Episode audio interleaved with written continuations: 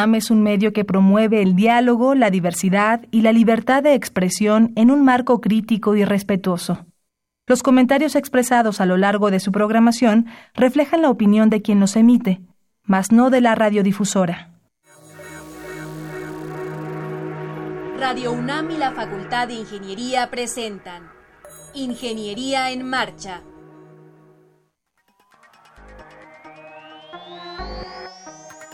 Un espacio dedicado a la divulgación del quehacer de la Facultad de Ingeniería.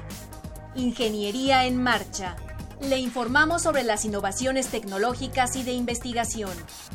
Orientamos en temas de autoconstrucción. Presentamos la cultura y las artes. Y compartimos nuestras victorias en el deporte. Ingeniería en Marcha. Un programa pensado para vincularnos con usted. Ingeniería en Marcha.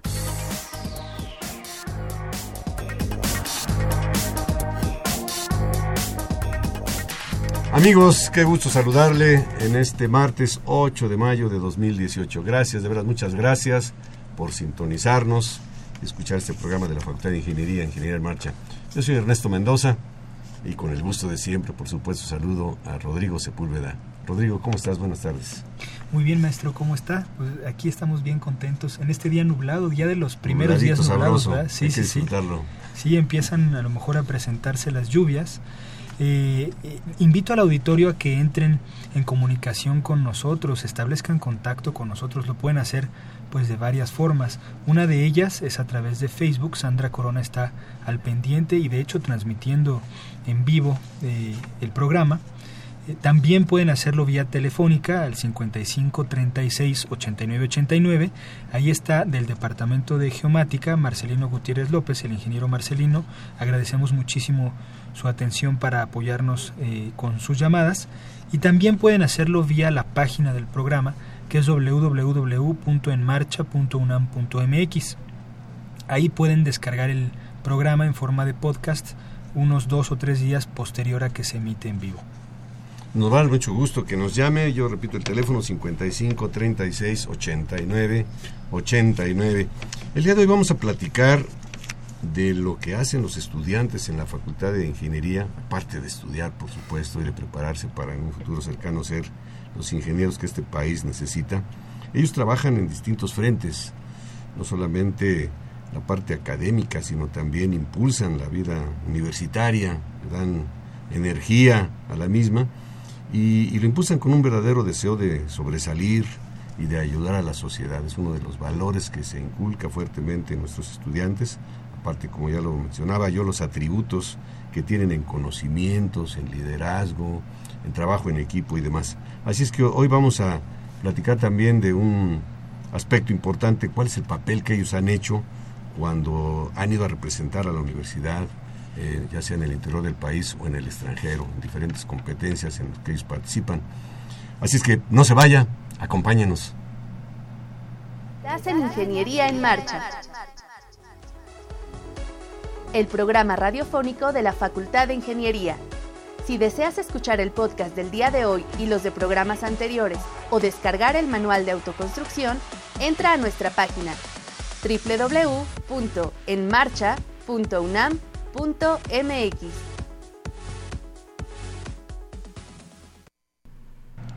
Bueno, regresamos, está usted escuchando Ingeniería en Marcha y nos acompaña el ingeniero Carlos Iván Martínez Guzmán. Carlos. ¿Qué tal? Muy buenas tardes, muchísimas gracias por la invitación.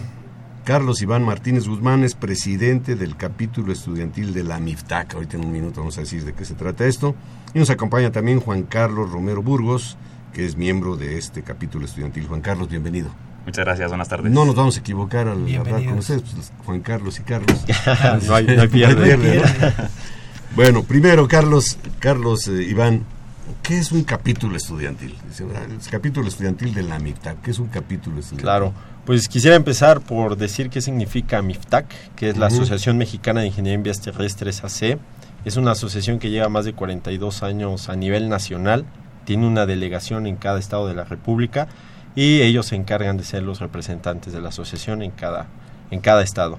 El capítulo estudiantil es eh, una agrupación de estudiantes que tienen como objetivo principal promover el área de la ingeniería en vías terrestres dentro y fuera de la facultad, eh, a sabiendas de que es eh, las vías terrestres es uno de los principales motores del desarrollo del país, ¿no? Y es importante resaltar que las vías terrestres no solo son carreteras, como se tiene pensado muchas veces erróneamente, sino también incorporan los diferentes modos de transporte, que son los trenes, los aeropuertos, eh, puertos e incluso el transporte urbano, ¿no? Evidentemente también las carreteras. Eh, dentro de las actividades principales que tenemos como capítulo estudiantil, es eh, visitas técnicas a sitio para que se motiven los estudiantes, eh, obras importantísimas como la carretera Mitla-Tehuantepec, hemos ido, eh, también asistimos al segundo piso del Caminero, en la caseta Tlalpan, estuvimos por ahí en la madrugada, fue una experiencia bastante grata, ¿no? Cuatro de la mañana y con un frío importante, pero las ganas eran mayores. Ahí estuvieron. ¿Cuándo nace el capítulo estudiantil de Amitac? nació el 14 de mayo de 2015, 14 de mayo están a un pelito de cumplir, tres años. Tres años, la verdad es que es una agrupación joven, pero entusiasta, ¿no? Y con todas las ganas del mundo. Tres años, pues tres años es bastante, sobre todo pensando en el tiempo que están los estudiantes en la facultad y si tienen tres años, pues llevan a lo mejor la mitad de su carrera o la segunda mitad de su carrera participando en esta asociación. Exactamente. La verdad es que sí ha sido un reto administrar el tiempo entre las actividades académicas de las tareas, exámenes y demás con las actividades propias del capítulo, ¿no? Pero la verdad es que cuando hay interés se puede hacer. Juan Carlos Romero, tú te integraste desde el principio del nacimiento de la CEAFI, sería CEAFI las siglas, capítulo estudiantil la de la Facultad de Ingeniería? No, yo me integré un año después. Eh, me invitó una compañera y me pareció muy interesante. Eh, de hecho, estuve en la feria de agrupaciones estudiantiles y ahí fue cuando tuve contacto con ellos y me integré. Bueno, yo estaba leyendo por ahí los objetivos de la CEAFI y me llama la atención uno y lo comparto con nuestro auditorio.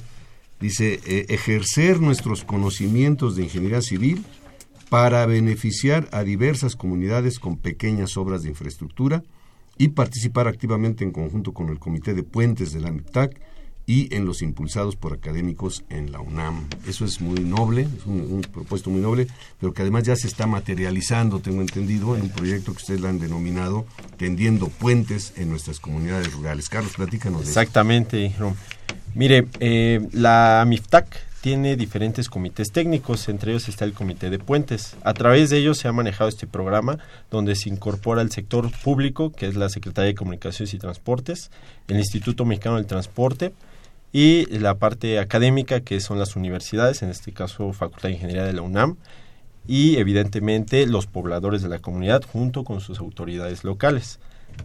estamos desarrollando un proyecto piloto en la comunidad del Tepozán, en el municipio de, Amealco, en el estado de Querétaro. La verdad es que estamos promoviendo una planeación participativa porque hemos estado en estrecha comunicación con, con la comunidad, hemos ido a exponer el, el, proyecto, sus necesidades las conocimos desde cero. Em, ya llevamos cerca de año y medio, yo no, corrijo, dos años ya trabajando con ellos de la mano y hemos desarrollado estudios de campo. Actualmente nos encontramos en, complementando los estudios topográficos y de mecánica de suelos. Esto debido a una consulta que hicimos con la comunidad y que nos externaron que el trazo que nosotros proponíamos eh, no querían ahí por temas personales entre vecinos, pues no querían, ¿no? Entonces nosotros llegamos a un punto medio para que nadie tuviera afectación alguna y lo estamos atendiendo. A ver, Juan Carlos, Juan Carlos Romero, pero platícanos exactamente de qué se trata el proyecto.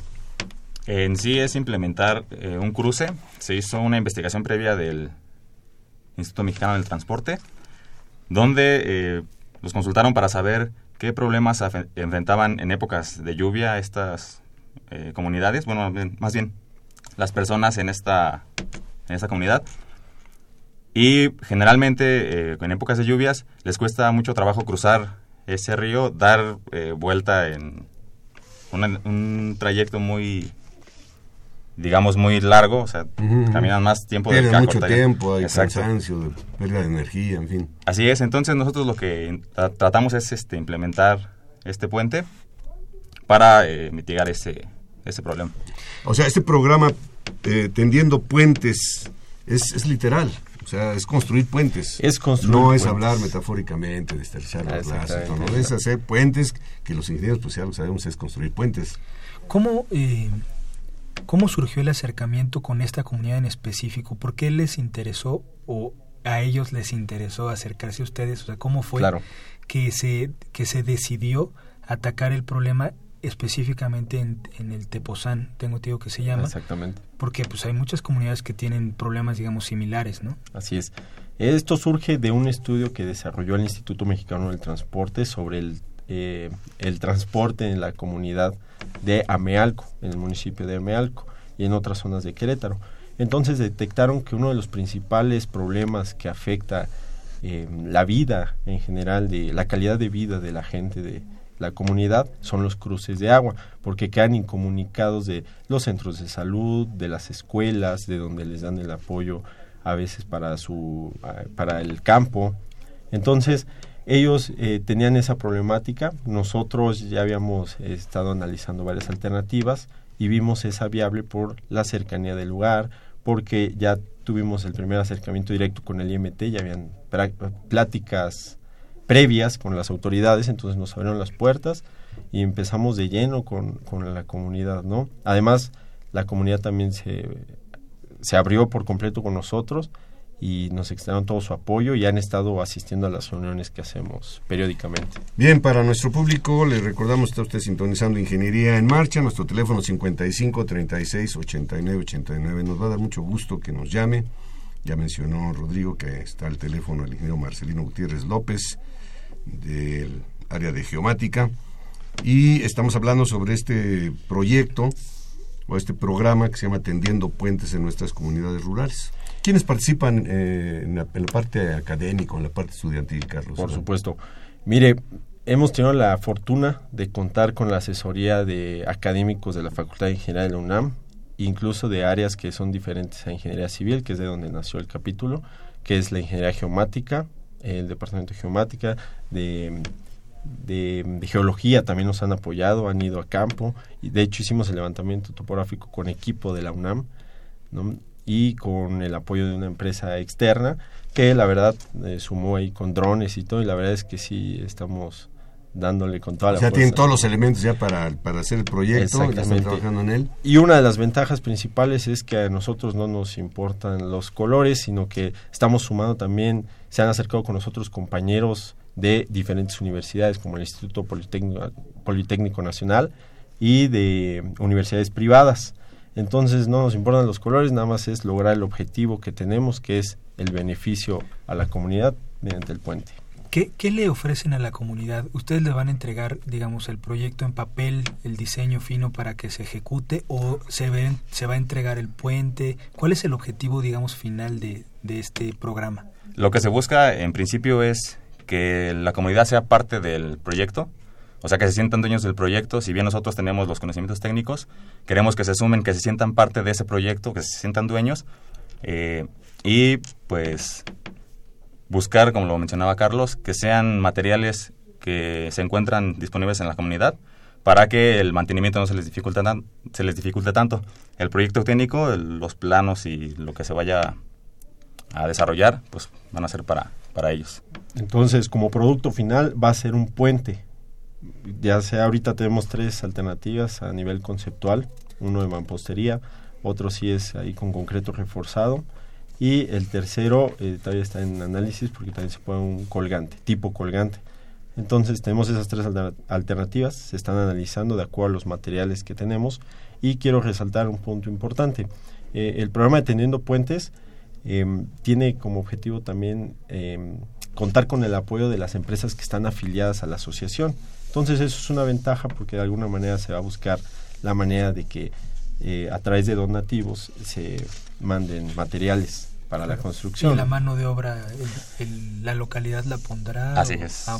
Exactamente. Y lo importante de trabajar en conjunto con la, con la comunidad de mano de obra es que, que se sientan dueños del proyecto y que después ellos mismos lo cuiden, porque tenemos miles de ejemplos donde llegamos, ponemos un puente peatonal en zonas urbanas y todo el mundo le hace y deshace porque no es de nadie eh, no, es de nadie. O, se siente o no lo usan porque realmente no lo solicitó la comunidad. Exacto hay muchos casos así donde está el paso peatonal mal ubicado posiblemente y nadie lo, utiliza. En cambio acá es algo de ellos algo que ellos promovieron pues quién más que ellos lo pueden cuidar claro, ¿Te acuerdas su programa de trabajo como para cuándo estará terminado ya físicamente el, el puente? Físicamente eh, es para finales de este año, de 2018. Es el objetivo. Es el objetivo, así es, entonces, pues si todo sale conforme está planeado. Eh, Pau Carmona les manda decir eh, a través de Facebook que, bueno, se los leo tal cual, qué orgullo. Eh, es una felicitación, un saludo, muchas gracias Muchísimas gracias. por el comentario. ¿Cómo, ¿cómo perciben ustedes la, pues, el bagaje de conocimientos que, obtuvieron en la Facultad de Ingeniería y, lo que yo decía al principio del programa, esa eh, pues actitud de servicio, no solamente a la universidad, sino a la sociedad misma, que fue finalmente quien patrocinó nuestra carrera. Claro, exacto. ¿Cómo, cómo perciben ustedes esta situación? Pues mire, mm, de hecho la idea de estudiar ingeniería siempre es aplicar los conocimientos para materializar un beneficio para la sociedad. Esa es como la idea principal con la que nosotros ingresamos generalmente a la carrera. Entonces, conforme vamos avanzando en el transcurso de la carrera, nos vamos enamorando y viendo que somos capaces de aplicar nuestros conocimientos para transformar y generar ese beneficio ¿no? a, la, a la sociedad. ¿Y qué apoyo han recibido tanto de las, eh, la propia MIPTAC, no sé, de autoridades gubernamentales, de las personas del, de la comunidad? ¿Cómo, ¿Cómo han sentido ustedes esa reacción? Pues mire, la verdad es que la Dirección General de Carreteras nos ha apoyado enormemente e incluso nos está apoyando el ingeniero Jorge González Díaz, que es el revisor de la subdirección de estructuras de la Dirección General de Carreteras. Él nos, nos, ha estado asesorando, incluso nos ha acompañado a visitas. La propia MFTAC nos apoya con el transporte eh, para ir a Mealco y estar en contacto con la comunidad. Y la comunidad, la verdad es que tuvimos acercamiento con el presidente municipal de Amealco y nos abrió las puertas de toda la dirección de gobierno y nos nos em, nos instruyó, bueno, nos asignó, asignó a gente de su digamos gabinete, de su equipo de trabajo para que estuvieran con nosotros cada que fuéramos a la, a la comunidad y que ellos también les dieran la apertura, ¿no? Porque como que llegar externo y la gente se iba a espantar, ¿no? ¿Y ustedes quiénes son? ¿Qué van a hacer? Recelo ahí, acá, qué bien. Claro, ¿no? Y se entiende, ¿no? Entonces, con las autoridades de, de la mano, pues la verdad es que nos dieron todo el apoyo ahí. Vianey Ramírez también les manda saludos y les desea mucho éxito. Gracias por tu comentario, Vianey. Eh, Muchísimas gracias. Si, si, si hay alguna comunidad que tiene un problema similar, que tiene una necesidad similar, ¿cómo se puede acercar ustedes? ¿Puede ingresar como parte de este programa de Tendiendo Puentes y, cómo es el enlace? Claro. Pues miren, sí se pueden acercar a nosotros a través de la MIFTAC Nacional, de los canales de sus medios de comunicación oficiales, que son la página de internet, o físicamente estamos en la Ciudad de México, ahí en el Colegio de Ingenieros Civiles de México está la sede de AMIFTAC. Entonces, eh, pueden presentar su, su, su necesidad y nosotros la evaluaríamos. La verdad es que ahorita estamos concentrados en el proyecto piloto, porque este va a sentar las bases para generar después una cadena de, de proyectos, ¿no? Bueno, quiero comentar con el auditorio que este Carlos Iván nos está obsequiando unas revistas de las que edita la Asociación Mexicana de Ingeniería de Vías Terrestres y estarán disponibles para las personas interesadas en la coordinación de comunicación en la Facultad de Ingeniería. Usted llega a la Facultad de Ingeniería, pregunta por la coordinación de comunicación y ahí van a estar estas revistas. Trae unos artículos muy interesantes y yo con esto finalizaría esta interesante charla con Carlos y Juan Carlos, viene un artículo del ingeniero Oscar de Buen Ricarday, Visión del futuro de las carreteras. Ustedes desde la trinchera en que están trabajando, ¿cómo vislumbran el futuro de las carreteras? ¿Qué, qué nos falta hacer en ese renglón en este país? Pues mire, como principal objetivo es la implementación de la tecnología al servicio de la de la población, ¿no? que es a través de los sistemas inteligentes de transporte. La verdad es que se está trabajando durísimo en ese aspecto para brindar mayor seguridad al usuario y también eh, que es el principal objetivo, ¿no? Eh, conectar dos puntos, pero con la mayor seguridad posible, en el menor tiempo de recorrido, ¿no? Eh, también durante el proceso de construcción de las carreteras se está implementando muchísimo la, tecnología para mitigar los impactos ambientales en, las zonas donde se están construyendo las carreteras, que eso es fundamental y que es algo que tenemos que cuidar muchísimo. Ingeniero, y si me lo permite, quisiera yo invitar a, sus radioescuchas, a los que estén interesados en sumarse al proyecto, que son bienvenidos. Eh, eh, hay diferentes equipos de trabajo, somos un equipo interdisciplinario, entonces todos son bienvenidos y, seguramente vamos a encontrar algún área donde nos puedan apoyar y también incluso al sector privado que estén interesados en apoyar a esta iniciativa, que el único objetivo es un beneficio a la comunidad del Tepozán y aplicar nuestros conocimientos y que sentar las bases para seguir con proyectos y de bueno, este multiplicar ese proyecto, que tengamos una cartera de proyectos donde pues los grupos que se vayan sumando vayan atacando los diferentes puntos, porque de seguro hay mucha necesidad en ese renglón. Exacto, así es. Juan Carlos, ¿algo que quisieras agregar? Eh, respecto a la visión de las carreteras, visión del futuro de las carreteras, también eh, pues es necesario conectar los dos océanos porque tenemos la mayoría de las carreteras que corren de norte a sur, pero hay unas que por la topografía de nuestro país eh, es muy complicado atravesarlas de océano a océano y también va para allá el, esa visión. Es que la orografía de la República Mexicana es especialmente difícil para la construcción de carreteras, hay que salvar montañas, construir muchos túneles, hacer muchos puentes, en fin, pero ahí está el reto para ustedes como, como ingenieros y pues nos da mucho gusto que que hayan estado con nosotros. Eh, eh, que tiene un comentario final por ahí. Sí, también los invitamos a formar parte del capítulo porque realmente eh, lo establece también el mural de ahí de rectoría de el, la esculto, pintura de Alfaro Siqueiros. Que pues el pueblo a la universidad, la universidad al pueblo. Entonces es una manera de retribuir a la sociedad nuestro, bueno, su patrocinio de nuestra carrera, como lo mencionaban. Y pues los invitamos a que se sumen al capítulo y pues formar parte de proyectos. Ahí está este. abierta la invitación. Muchas gracias a Carlos Iván Martínez Guzmán, presidente del capítulo estudiantil de la MIPTAC, y a Juan Carlos Romero Burgos, miembro de este capítulo. Les deseamos toda clase de éxitos y comparten con nosotros y con nuestro auditorio sus logros. Por supuesto que sí, van a tener noticias pronto y muchísimas gracias nuevamente por la invitación. Y... Bien, vamos un brevísimo corte y regresamos con ustedes. Estás en Ingeniería en Marcha el programa radiofónico de la Facultad de Ingeniería. Si deseas escuchar el podcast del día de hoy y los de programas anteriores o descargar el manual de autoconstrucción, entra a nuestra página www.enmarcha.unam.mx.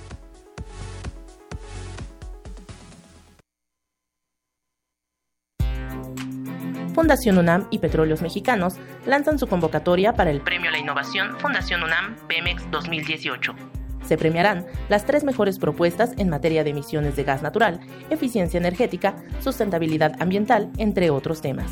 Podrán participar todas las tesis de licenciatura, maestría y doctorado que hayan obtenido su título profesional o grado académico antes del 8 de junio. Consulta las bases en www.funam.mx o al teléfono 53 400 910. Fundación UNAM. Contigo hacemos posible lo imposible. Estamos nuevamente con ustedes, gracias por continuar con nosotros. Nuestro teléfono 55 36 89 89 y continuamos aquí en Ingeniería en Marcha. Ahora nos acompañan en la cabina eh, dos invitados muy especiales eh, de, de otro capítulo estudiantil. Está Carlos Alberto Ibarra Cantú. Carlos, ¿cómo estás? Muy bien, muchas gracias. Ya habías estado aquí en el programa. Sí, así es. Eh, el año hace unos meses, el año pasado, el año pasado, y Marconi Rodríguez Aragón. Marconi, ¿cómo estás? Muy bien, muchas gracias por la invitación. Eh, bienvenidos, ustedes son parte del capítulo estudiantil de la eh, Sociedad Americana de Ingenieros Civiles, ASCE, el capítulo de, la Facultad de Ingeniería de la UNAM. Y bueno, nos vienen a hablar eh, entre otras cosas, bueno, las actividades que realizan y sobre todo eh, de un concurso que se llevó a cabo en Texas de puentes de acero. Así es. Pues sí, em, nosotros somos un capítulo estudiantil y, y el, el pasado mes de abril eh, concursamos en la ciudad de College Station en un concurso de puentes de acero. el concurso consiste pues básicamente en, en eso, en diseñar, construir y in situ hacer un puente de acero. Porque... Ensamblarlo, ¿no? Sí, en, la competencia tú, tú haces el, puente y lo haces de tal manera que pues lo ensambles, ¿no? Simulas la, el proceso constructivo, vaya. ¿Hay que diseñar el puente? ¿Hay que diseñarlo en el papel, este, arquitectónicamente, estructuralmente? ¿O hay algún modelo ya que ustedes tienen que replicar? Pues es un proceso desde que salen las reglas, te plantean qué es lo que tienen que hacer. Te plantean un problema real, incluso te, te, te ponen una situación de un problema a resolver y básicamente lo que haces es un, una escala de 1 a 10 te, dicen qué problema tienes que resolver y pues te abren las puertas con las restricciones que implica eso para que tú diseñes el puente. Es básicamente como una licitación. ¿Cuál, son, cuál es la problemática que, que involucran los puentes? Porque, bueno, hace poco vimos en Estados Unidos, se cayó un paso peatonal, ¿no? Sí. Un paso peatonal que, que uno pensaría, eso es muy seguro, este, no, fue, no fue ante un sismo, aparentemente fue una falla súbita. Y hay otros casos, el puente que el famoso de Tacoma y demás. Entonces un puente es una estructura que, Requiere involucra ciertas eh, teorías o la aplicación de ciertos conceptos y dificultades, y vencer ciertas dificultades teóricos de estructuras. Eh, ¿Ustedes eh, se metieron a hacer números? ¿Cómo lo calcularon? Platican su Sí, pues mm, la verdad el proyecto es muy completo. Cualquiera pensaría que, que solo involucra estructuras y no requiere planeación, requiere pues costos también. Y bueno, en la parte de estructural, pues el equipo se organizó mostrando propuestas y finalmente, bueno, todo comienza con un proceso creativo y siempre tomando en cuenta los conceptos pues fundamentales de, de la mecánica de materiales principalmente, ¿no? Y posteriormente el, el puente se analiza, eh, se hace cálculos y también por medio del programa de SAP, SAP 2000, eh, nos, nos apoyamos para obtener más o menos una idealización de cómo se comporta el puente, porque el puente tiene que soportar aproximadamente 1.2 toneladas y el puente pues tiene que pesar pues lo menos posible porque es algo que también te valoran. Esa relación, ¿no? Sí, exactamente, no, no, no te sirve tener un puente muy robusto que pues igual y sí te, soporta, pero pues todo eso se consume. Pesa demasiado y por lo tanto es más costoso. Exactamente. ¿Qué, qué aspectos se evalúan eh, en esta competencia? Porque entiendo que son varios aspectos que se le evalúan al puente. Sí, de hecho básicamente son, son la, la estética, es un criterio de desempate, la eficiencia de la construcción, que es la relación peso con la con la rigidez que tiene el puente, como ya lo comentábamos. También la, la economía, la construcción, que eso básicamente lo toman en cuenta eh, con el tiempo de armado y con el número de constructores que empleas, que pues es básicamente la vida real. Cuánto trabajas y cuántos. Entonces, eh, pues básicamente todo eso te evalúan y al final lo traducen en, en costos. y también una categoría importante es la ligereza. Eh, afortunadamente tuvimos... ¿Qué es lo que nos vienen a platicar? Es lo que venimos a... Sí, no, es que yo cuando leí tercer lugar en ligereza, dije, ¿cómo esa palabra este, tiene mucho significado, muchas el que pesó menos. Exactamente. Eh, tuvimos por ahí la fortuna de, de obtener ese lugar. Y ¿Cuánto pesó su puente? 80 kilos. 80 kilos. ¿Y qué dimensiones tiene? Una tonelada 200. Una tonelada 200. Soporta una tonelada 200. Tienes un claro de cerca de 6 metros y pues la verdad se desempeñó bastante bien. Eh, estuvo dentro de los dentro de los mejores cinco puentes de un conjunto de 16 universidades.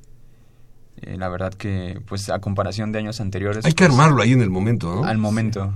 ¿Con qué, ¿Con qué son las uniones? ¿Con tornillería? Sí, eh, son conexiones de tornillería y bueno, ahí te, permiten utilizar pues ciertas dimensiones de, también de herramientas. Nosotros utilizamos matracas y llaves para... ¿Cuántas personas lo arman?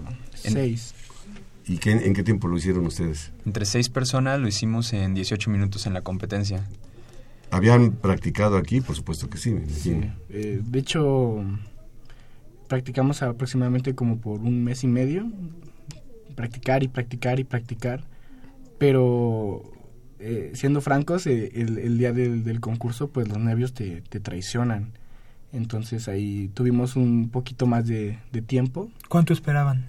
Pues nuestro mejor tiempo fueron 13 minutos, pero pues por los nervios sí. Fueron cinco minutos más, bueno, seis personas, seis personas dijeron, trabajando de manera coordinada. Tengo entendido que hay ciertas reglas de no hacer dos viajes por la herramienta, cosas así, platican así algo, algo curioso, digamos, en cuanto a las reglas que les imponen. Sí, pues de hecho ahí eh, te plantean toda una especie de, cancha donde vas a donde vas a armar el puente, que como le comentaba, ah, simula una situación real, entonces en el medio hay un río por lo que no te permiten cruzar el río ni pisarlo y prácticamente trabajas en espacios muy reducidos. Tienen, tienen dos marcas que es lo que simula la cimentación y a partir de ahí tienes que construir todo tu puente y pues arreglártelas para unir una parte con la otra.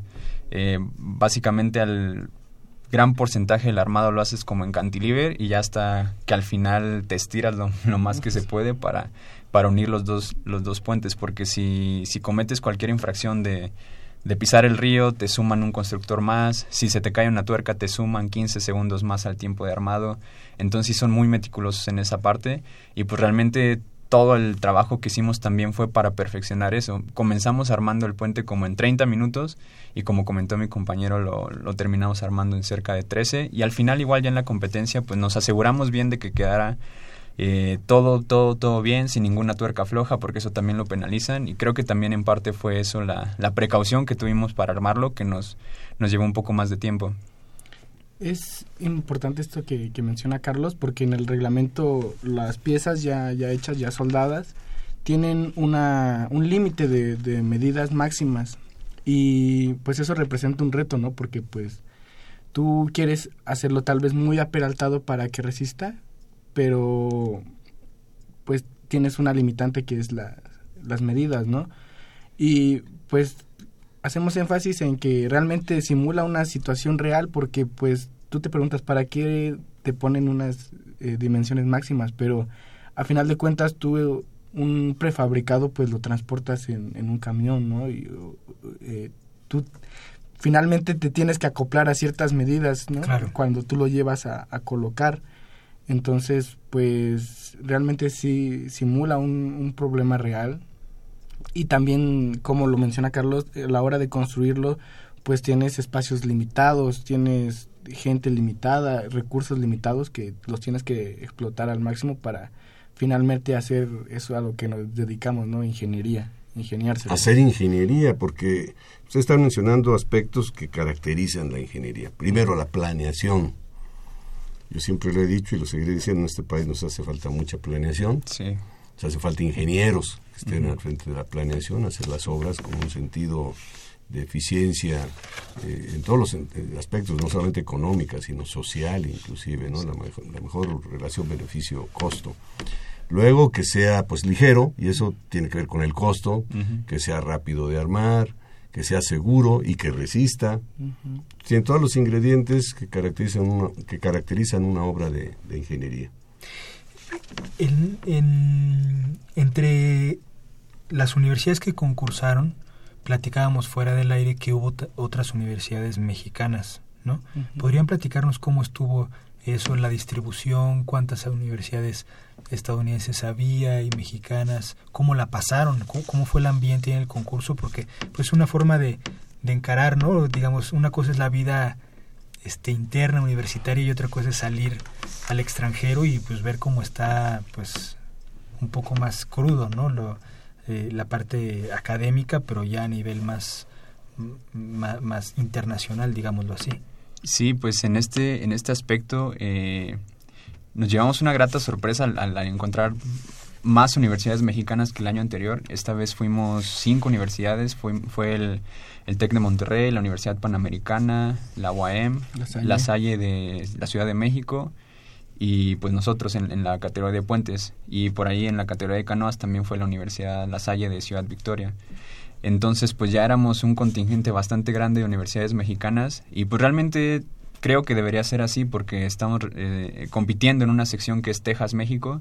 Entonces pues es enfrentar la, las mejores universidades mexicanas y las mejores universidades tejanas. Por parte de las tejanas, pues prácticamente eran pues las de mayor prestigio, la Universidad de Austin, de Houston, San Antonio, Arlington, El Paso, Kingsville, Texas Tech, Texas Tech, Texas A&M. De hecho ahí fue la, sede en College Station y pues te encuentras con, con muchos contrastes en, en, su cultura, en, en la forma de, de cómo presentan ellos. Había unas, un, un, equipo que presentó su armado con, con botas y, y sombrero de casco.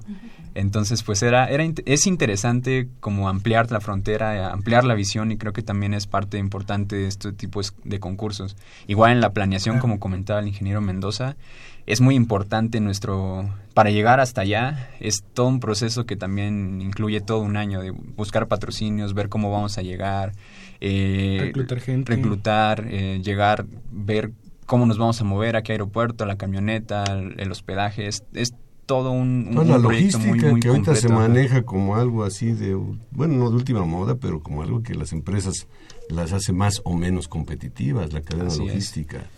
Un producto que está aquí en la Ciudad de México que tienes que llevar allá y armarlo y en el menor tiempo posible, coordinar gente, coordinar transporte, coordinar recursos, coordinar una serie de cosas. Eso les ejercita a ustedes en la planeación, que la van a practicar ya en la vida profesional. Mauricio Muñoz León les envía saludos, gracias por por tu comentario, Gracias. Mauricio. Gracias, Mauricio. Eh, ¿cuántos, ¿Cuántos miembros son del equipo? No hemos hablado de eh, eso. Somos siete actualmente y bueno, estamos eh, en, fase de reclutamiento. En fase de reclutamiento. ¿Cómo, pueden entrar en contacto con ustedes los estudiantes y si y qué perfil deben de tener tienen que ser forzosamente ingenieros civiles sí tienen que ser ingenieros civiles y bueno, nos pueden contactar por medio de la página de la ACE, FI, ASE. FI UNAM, en Facebook, igual nuestro A ver, nuevamente, A. ASCE. Ajá, o sea, American Society of Civil Engineers. Ajá, FI. Sin el punto. FI UNAM. Eso es en Facebook. Nuestro correo es igual, nada más que con punto, asc.fi.unam arroba gmail.com. Y por Twitter igual, Twitter e Instagram. Ok. Muy bien. Pues, pues muchísimas gracias eh, por, por estar con nosotros aquí. Felicidades por su logro. Gracias. Y pues ojalá el siguiente año alcancemos un lugar superior. Sí, muchísimas gracias. Pues vamos a trabajar en todo. A, todos los que nos apoyaron realmente, pues extenderles eh, sincero agradecimiento a nuestros patrocinadores, los profesores, nuestro profesor asesor. Y pues a seguir por más. Es un proyecto muy completo. sus compañeros? ¿Qué les dicen? Pues... Que los ven además con esas playeras tan bonitas. Siempre las chulean. ¿eh? Una playera azul con letras doradas, el emblema de la UNAM, la bandera de México, el emblema de la, del capítulo estudiantil, el nombre de, ustedes en cada una de ellas. ¿Qué, les dicen sus compañeros? Pues la verdad los compañeros siempre nos han apoyado y, y eh, en su momento cuando regresamos del concurso llegaban y, nos preguntaban, oye, ¿cómo les fue? Y pues se nota el, el apoyo entre entre compañeros.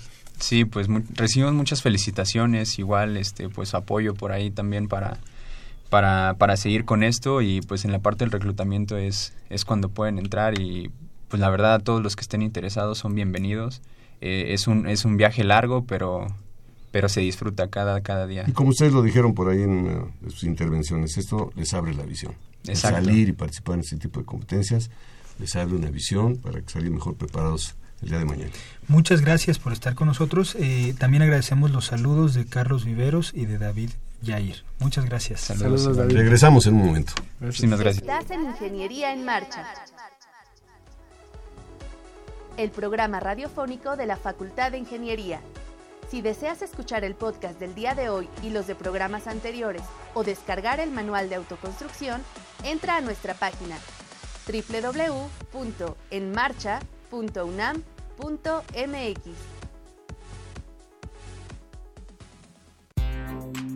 Fundación UNAM y Petróleos Mexicanos lanzan su convocatoria para el Premio a la Innovación Fundación UNAM Pemex 2018. Se premiarán las tres mejores propuestas en materia de emisiones de gas natural, eficiencia energética, sustentabilidad ambiental, entre otros temas. Podrán participar todas las tesis de licenciatura, maestría y doctorado que hayan obtenido su título profesional o grado académico antes del 8 de junio. Consulta las bases en www.funam.mx o al teléfono 53 400 910. Fundación UNAM. Contigo hacemos posible lo imposible. Estamos nuevamente con ustedes de regreso. Gracias por continuar sintonizando Ingeniería en Marcha. Nuestro teléfono 55 36 89 89. Agradecemos las felicitaciones que nos envía la señora María del Refugio Serviori eh, y el señor eh, Felipe Romero. Eh, dice que pregunta por la persona que inició este programa. Bueno, la persona que inició este programa en 1991 el queridísimo y recordado maestro Marco Aurelio Torres H., ya falleció lamentablemente, y pregunta dónde puede bajar el manual de autoconstrucción. Está en nuestra página, Rodrigo. Sí, es www.enmarcha.unam.mx. Ahí está el enlace, lo pueden descargar. Es, el enlace es público. Sí, claro. Eh, y lo pueden descargar para que lo consulten. Ahí está, este, ahora que pasó lo del sismo en la universidad es un tiraje especial y eh, bueno, pues se tiene todas las autorizaciones y demás para hacerlo. Y nos pregunta la señora María del Rosario Velázquez, ¿cuál es la intervención económica de nuestras carreteras? Me imagino que se refiere a la participación de los, del capítulo estudiantil del AMITAC. Pues bueno, la, la, economía se ve beneficiada, ¿verdad? Las comunidades tienen también acceso a servicios como servicios de educación, medicina y demás. Yo quisiera, para contestar muy brevemente, para parafrasear por ahí algo que dijo alguno de los presidentes en Estados Unidos. Dijo, no tenemos buenas carreteras porque tengamos dinero.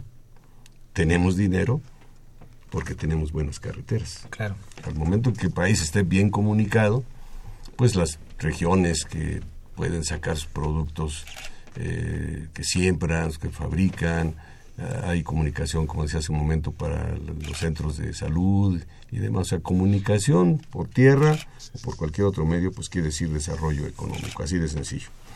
Bien, pues vamos ahora con eh, nuestro invitado, Abraham Calderón Rodríguez. Abraham, bienvenido, buenas tardes. Gracias, bienvenido. Alumno de Ingeniería Civil. Sí, también. ¿Qué semestre? Octavo. Octavo semestre. Bueno, tú participaste en la misma competencia que participaron tus compañeros en, eh, el segmento anterior, pero en una en, otra área no muy específica, en un tema que presentaste ante un jurado, según entiendo, en inglés todo esto, y que lo tienes como que defender, te hacen preguntas y demás, y ganaste el primer lugar. Sí. ¿Cuál fue el tema que escogiste? Eh, bueno, el tema en realidad te los proponen en la sociedad. Este ¿Ellos te lo envían? Sí. Lo proponen, pues, escoger otro, pero en general eh, siempre hemos escogido seguir el que ellos nos dan. Y este año trataba de la relación de las redes sociales con la ingeniería civil y más específico como con los códigos de ética que ellos habían desarrollado. Entonces, como preguntaban qué pasa ahora en, en como actualmente cuando, por ejemplo, estás en una construcción y compartes fotos, ¿no? De, de las obras. Si es confidencial, ¿qué va a pasar con, con las fotos que compartes? Entonces más o menos es como por ese por ese lado. Y eso no solamente en las obras, Rodrigo, ¿no? bueno, tú eres de las generaciones nuevas, pero hay la tendencia de compartir eh, todo. El, tema de, redes sociales y compartir información es eh, muy, muy, muy controversial.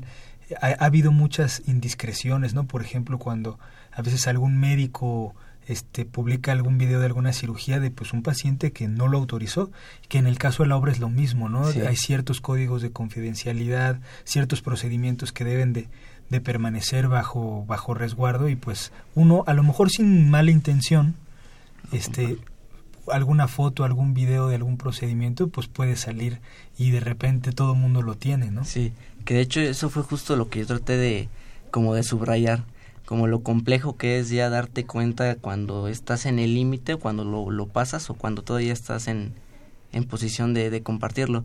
Y, en, y para ejemplificar más ese, ese caso, yo traté de poner lo que pasó con el sismo.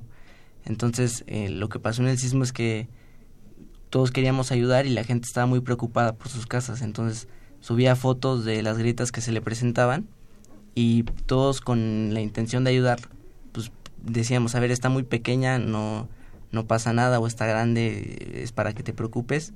Pero en realidad no, no sabíamos mucho sobre el edificio, la estructura en general, no teníamos mucho conocimiento de, todo. No había inspección física. Exacto, exacto. Entonces, de hecho, un código de ética de la SCE sí dice, no, no puedes tomar decisiones si no tienes un contexto y, mucha información disponible para que la tomes. Entonces, pues en primera instancia o, de primera vista pareciera ser que estábamos ayudando, pero pues en realidad puede ser que no, ¿no? O sea, Era, por decirlo con todas sus letras, una irresponsabilidad dar un dictamen basado en una fotografía de una parte solamente de la estructura. Exacto. Entonces, como lo complejo que sí es eh, manejarte en las redes sociales, ¿no? Claro, es un, es un tema bien, bien controversial, difícil, con muchas aristas. Sí.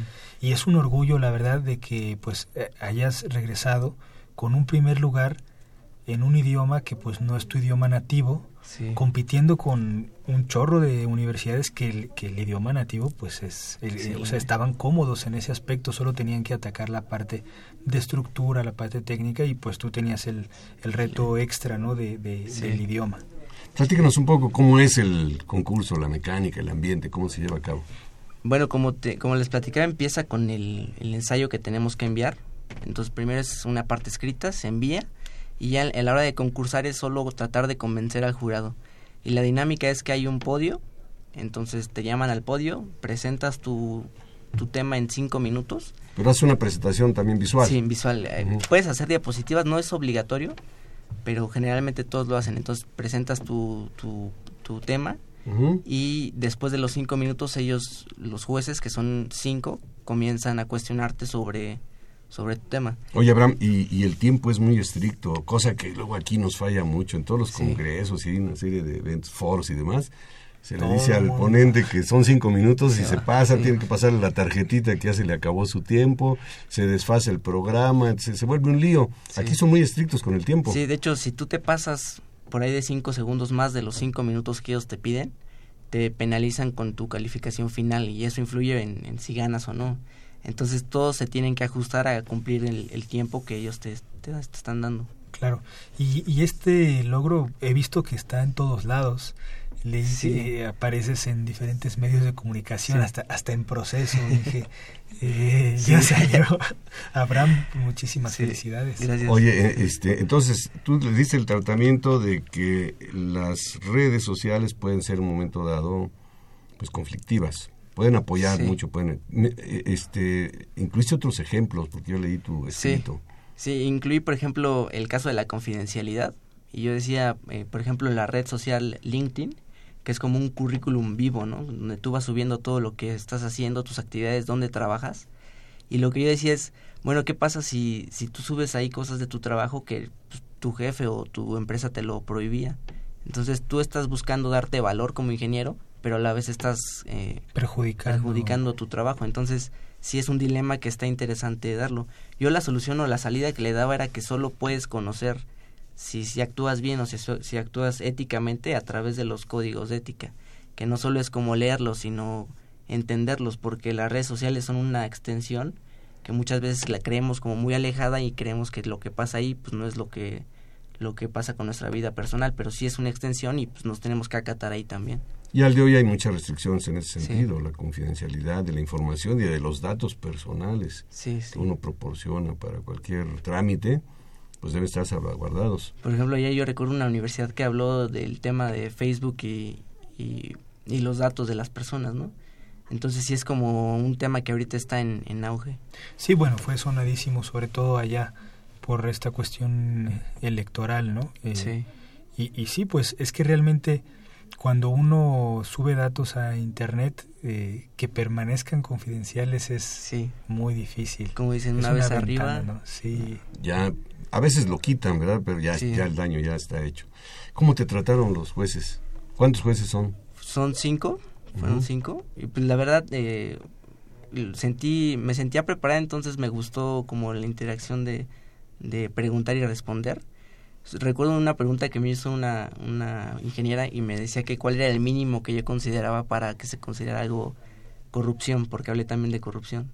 Entonces, pues yo decía, bueno, un mínimo en, dinero, pues como que suena algo incómodo, ¿no? yo, yo creo que ella estaba buscando que le diera algo como para engancharme y, y a decir pues que corrupción no, no es la cantidad, sino la actividad, que fue la, la respuesta que yo le di, ¿no?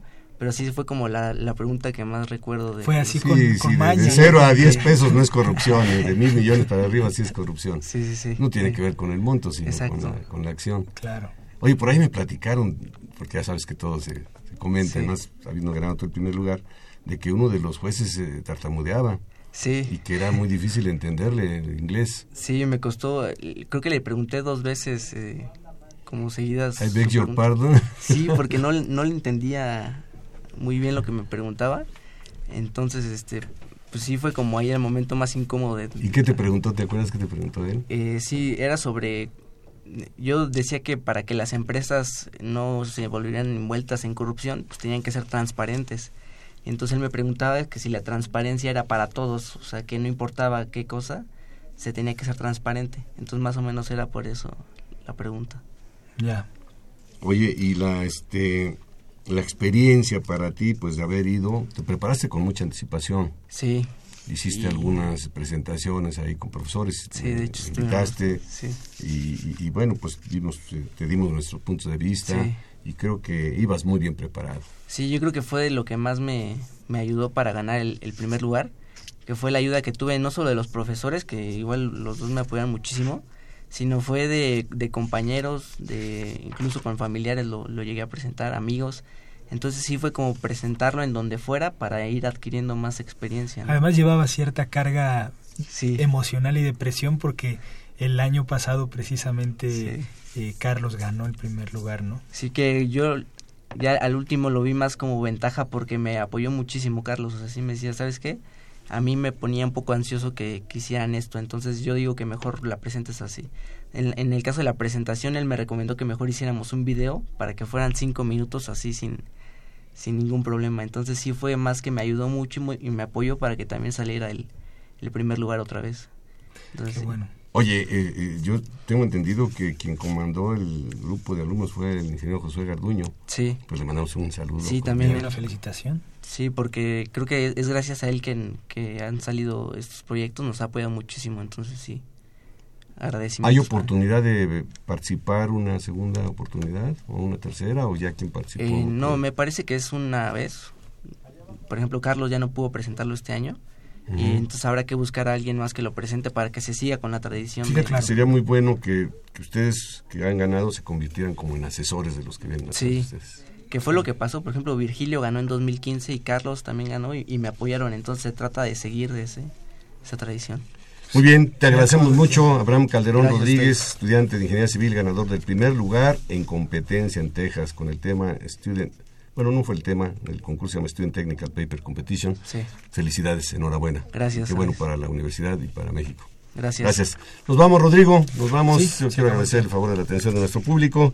Quiero también agradecer la participación de Pedro Mateos en la producción del programa, de Sandra Corona en las redes sociales, de José Luis Camacho en nuestra página web, la coordinación de comunicación también al frente de María Eugenia Fernández y de Socorro Montes en los controles técnicos. Les esperamos el próximo martes, tendremos temas muy interesantes y por lo pronto le invitamos a que continúen disfrutando de la programación musical que Radio UNAM tiene para ustedes.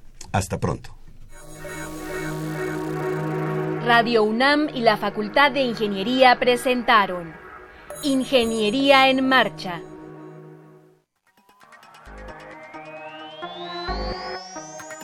Un espacio dedicado a la divulgación del quehacer de la Facultad de Ingeniería. Ingeniería en Marcha. Le informamos sobre las innovaciones tecnológicas y de investigación. Orientamos en temas de autoconstrucción. Presentamos la cultura y las artes. Y compartimos nuestras victorias en el deporte. Ingeniería en Marcha. Un programa pensado para vincularnos con usted. Ingeniería en Marcha.